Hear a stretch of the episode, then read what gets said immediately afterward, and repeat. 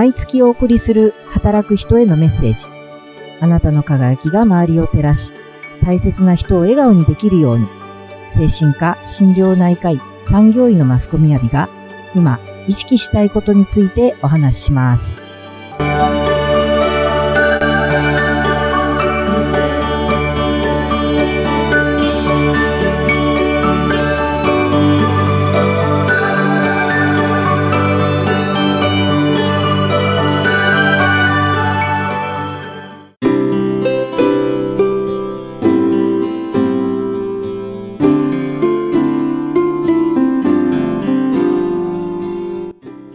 はようございます。おはようございます。マスコ先生、はい、今日もよろしくお願いします。はい、原さん今日もよろしくお願いします。年が明けて、はい、すぐですね、いろんなことが、もう皆さん聞き飽きたぐらい。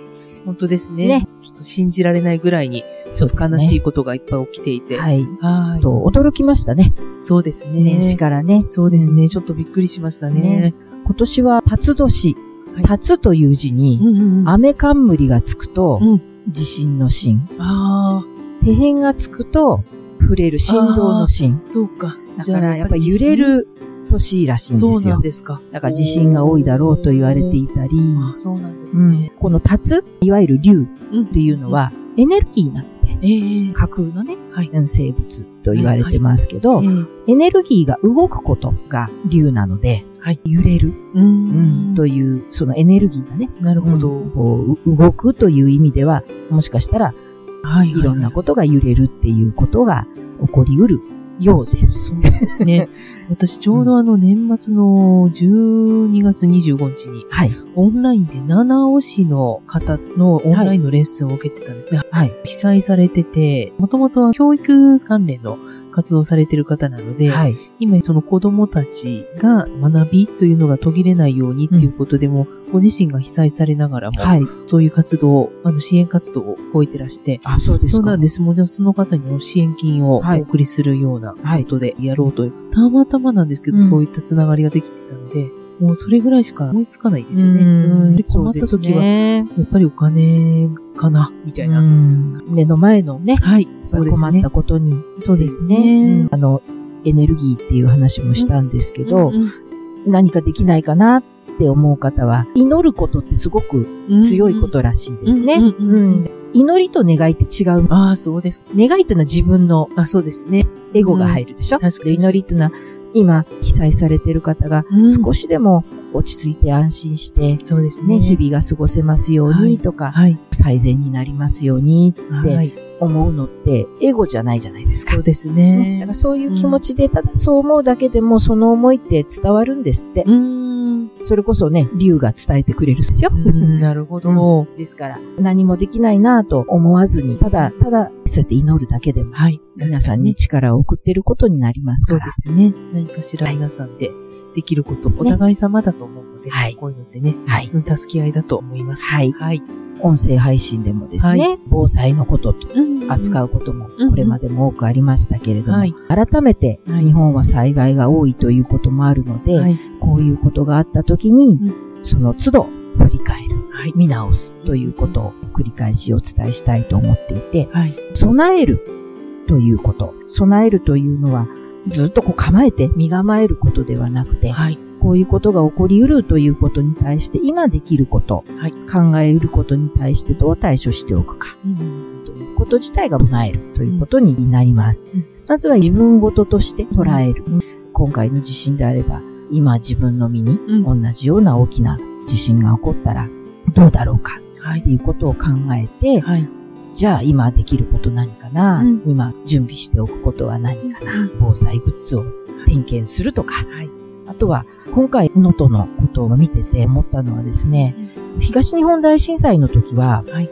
震源地が日本から離れていたので、はい、津波が来るまでに時間がね、そうですね。あったんです。ですけど、今回能登の場合はもうほぼ直下みたいなところね、はい、海ペリのとこでしたから、はい、津波が早かった。はい、で、もうニュースで津波ですって警報が出るより前に避難してないと、そうですね。ぐらいの勢いだったわけですよ。ね、あれを見たときに、自分が今いる場所、自分が今どういう場所にいて、それが、例えばお家とか、あと職場とか、自分の馴染みのある場所が、一体どういう場所なんだろうかっていうのをね、知らないと、備えておくことはできないわけですよ。本当にその通りね。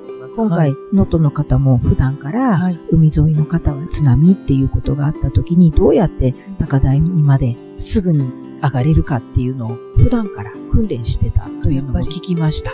そういうことってとても大切なんですね。ねしかも、ご高齢の方がどこにいるかをみんなが知っているから、はい、体力のある人が迎えに行って、送ってきたとかね。それって普段からやってないと、うん、普段からどこに誰がいるのか知らないと、助けに行けないわけですよ。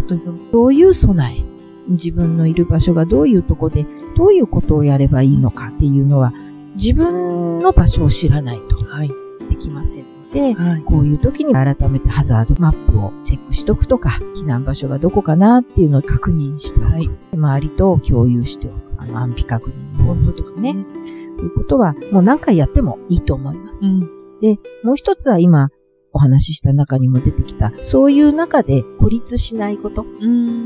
自分がそのコミュニティの中で、どういうところにつながっておいたらいいのかということも含めて、そして、これはね、阪神大震災を経験された方が感じたこととしてお話してたの。は、ああいう場になった時に、本当に皆さんと協力して助け合うっていうことがものすごく大事だったし、それで救われた、すごくそれを実感したって、周りの方とね、協力することが大事っていうのを感じたってお話をされていて、そういうこう経験された方の声というのはね、はい、とても説得力があるので、そうですね。そういう話を聞いて、ああ、なるほどなと思ったものです。うん、この今自分事として、時々振り返ったり、見直したりする。えー、自分が今どういう場所にいて、何が必要なのかを知っておく。あとはその中で人とのつながりをどうやって持っておけばいいか。どっかのお店の人でもいいわけですよ。そうですね。私も今回ね、防水グッズを見直しましたし、はい、簡易トイレとかも随分前に買ったものがあったんで、うん、買い直した方がいいなと思って。で、買い直したりとか、リュックサックの中身を見直し始めて、はい、でも意外とね、やってるようでアップデートしてなかったなということも反省なので、はい、この機会にね、はい、この自分ごととして捉えてね、見直すとか、あとはそうですね、ハザードマップ改めて見ておいた方がいいかもしれないですね。うすね。うん、地域の人とね、できれば、マンションの同じ住民の人とも会えたら、そういう話を振ってみてもいいかもしれないですよね。そうですね。うん、意外とね、そういう地域のつながりって大事だなと。そうですね。思いますね。はい。なので、ぜひ皆さんも見直して、はい。また立ち止まって、被災地の方に、はい。祈りを捧げながら、そうですね。ご自分のことも見直していただけたらと思っております。はい。今回のキーワードですね。はい。はい、ネガティブな感情を話してみよう。うん。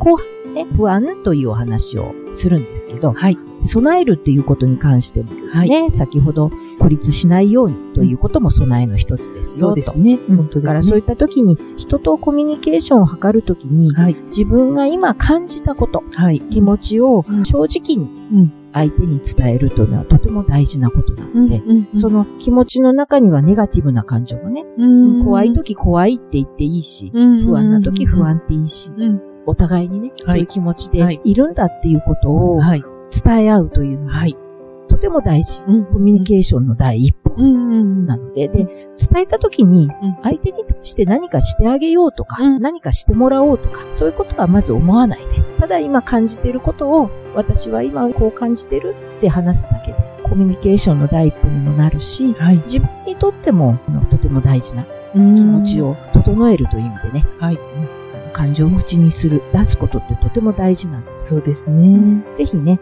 まず人に言うのがハードルが高いなと思ったら、うん、普段から独り言のように感情を口にしてみるといいんです。うん、うん、なるほど。それってすごく練習になるので。ああ、わかりました、はい、これこそあの、避難訓練みたいな感じですね。そうですね。ねはい。ぜひ、皆さんもやってみていただきたいと思います。はい。ありがとうございます。ありがとうございます。この番組ではリスナーの皆さんからのご感想、ご意見などを募集しております。